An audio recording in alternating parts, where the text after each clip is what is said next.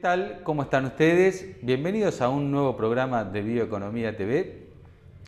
Hoy vamos a estar conversando con Paco Pérez Brea, gerente de marketing de NK Semillas, una compañía que hace un año que se ha instalado en el país y queremos preguntarle cómo les ha ido en este año tan particular con tan buenos precios para los cereales y las oleaginosas. Vamos a la presentación y enseguida estamos con Paco.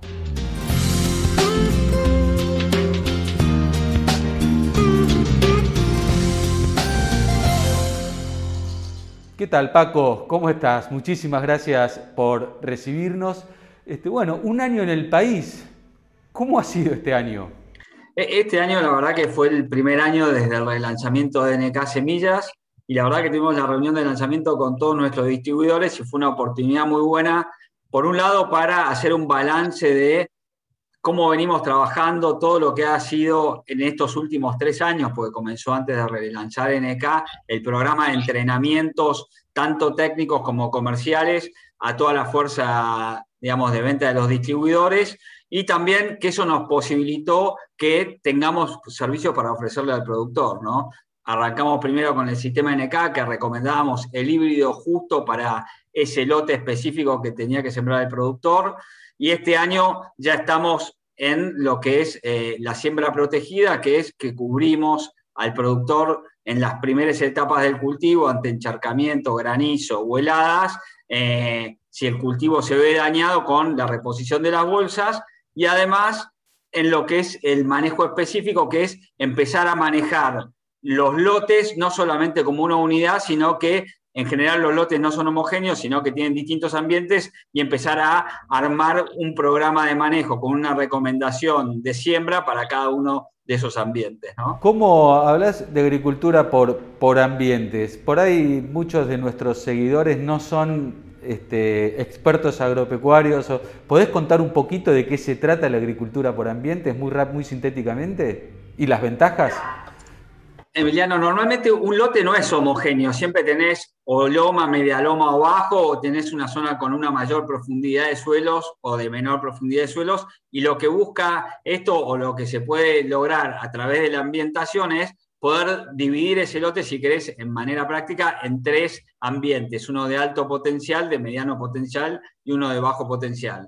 Y lo que hacemos de DNK es darle una recomendación de híbrido y de densidad para ese ambiente de alta, para ese ambiente de media y para ese ambiente de baja. ¿Qué es lo que se logra con esto? Varias cosas. Primero, al sacarle el mayor potencial a, cada uno de esos ambientes, se levanta la media de rendimiento del lote, ¿no? Eso por un lado. Y por el otro también se optimiza la cantidad, digamos, de insumos que se usan en esos ambientes, porque obviamente que en un ambiente de alto potencial la densidad por ahí para un híbrido es una, que es diferente de lo que puede ser para un ambiente de media y para un ambiente de baja, y así como pasa con la semilla, pasa también con los insumos como puede ser el fertilizante. Entonces, al fin y al cabo, el productor logra tener mayor rendimiento, optimización de insumos y poniendo una mejor rentabilidad, ¿no?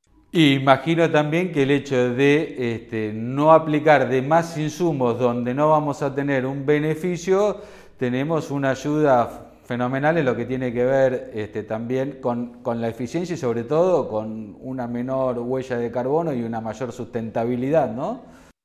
Totalmente, porque lo que sirve también es, al fin y al cabo, usar más insumos donde el, el, digamos, el ambiente más puede dar, entonces obviamente que al tener más rendimiento tiene más materia verde, más materia seca, como que todo es positivo en cuanto a la, sustentabilidad. ¿no? Venimos, estamos en un momento con precios este, muy alentadores en lo que tiene que ver este, con cereales, este, fundamentalmente con maíz. ¿Cuáles son las expectativas para la campaña que se va a lanzar en meses, en poquitos meses? la expectativa es muy positiva y lo estamos viendo también en, en, la demanda del productor por información y también por productos, ¿no? Eh, claramente el cultivo de maíz eh, está siendo muy atractivo, el de girasol también, y la verdad que el productor está viendo cómo agrega tecnología para capturar el mayor valor. Así que la verdad es que lo vemos, la vemos muy positivo, el productor muy enganchado y muy enganchado con la tecnología. ¿no? Sí, imagino que también es un buen momento como para aquel que está ahí dudando,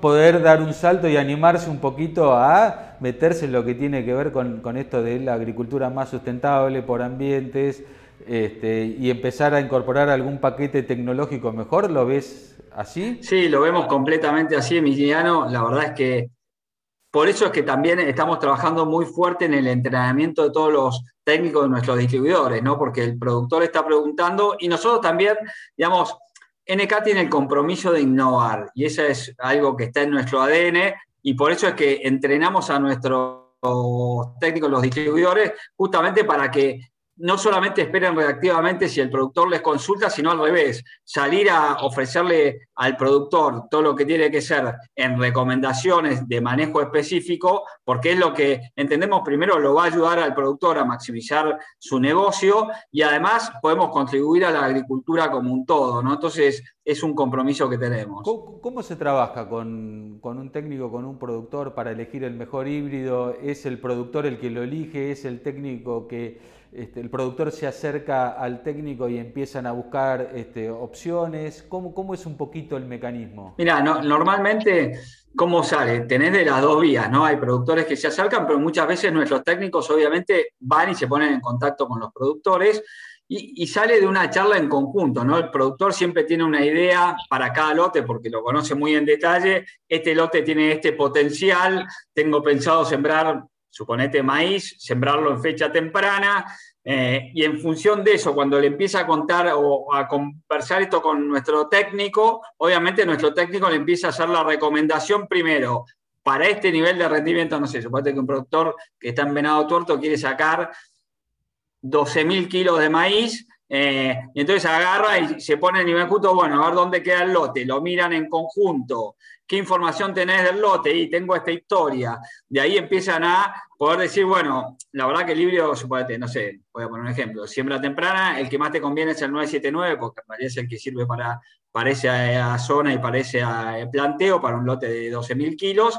y después lo que le da es la recomendación cuántas plantas por hectárea tiene que sembrar para maximizar el rendimiento, porque no todos los híbridos expresan con la misma densidad de plantas el potencial, ¿no? Entonces, esa charla que es, si querés, no es te paso un mail, sino que es, mira, me interesa conocerte, entender cuál es tu planificación, qué es lo que vos tenés pensado para este lote, y yo, digamos, como NK, te ayudo para que lo puedas lograr. Interesante.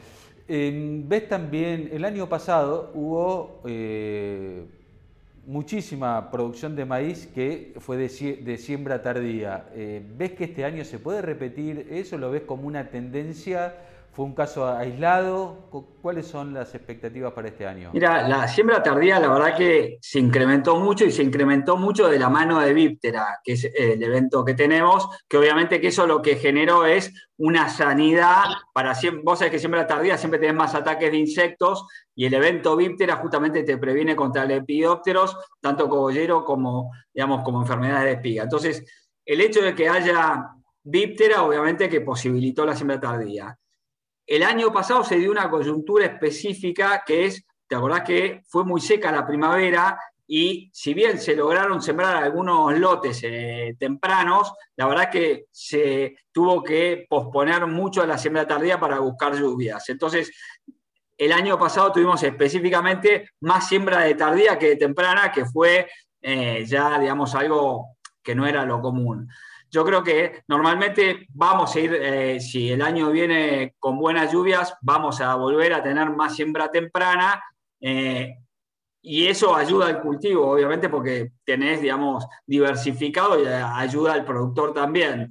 Eh, veremos cómo sigue la primavera, pero debería volver a ser una siembra temprana mayor que años anteriores. Bueno, se ve, hay buenas expectativas para quizás una cosecha récord de maíz, lo cual es muy alentador.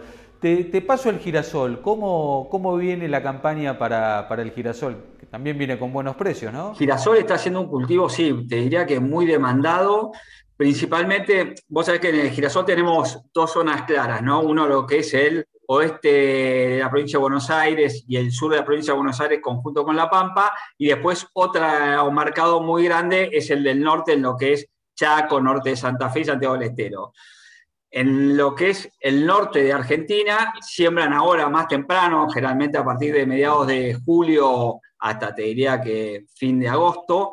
Y, y, claramente el año pasado había una expectativa de siembra muy grande que no se dio por la sequía que hubo. Este año los productores con los márgenes atractivos que hay están muy decididos a sembrar. Esperemos que llueva y que se pueda dar toda, digamos, toda esta siembra en el norte, que haría, la verdad que haría muy bien a, toda la zona porque le da, si querés, hasta una inyección, digamos, eh, económica y financiera que, es muy interesante. Y en tanto en el sur como en el oeste de la provincia de Buenos Aires, la verdad que también eh, ya el año pasado se había sembrado mucho girasol, este año seguramente se va a sembrar igual o un poco más. Bueno, buenísimo. La verdad que eh, Paco, muchísimas gracias este, por todo este pantallazo que nos diste súper interesante, estamos con muchas expectativas que tanta falta nos hace ¿no? en un momento del país tan difícil, una buena cosecha y con buenos precios, sin duda que sería este, muy alentador.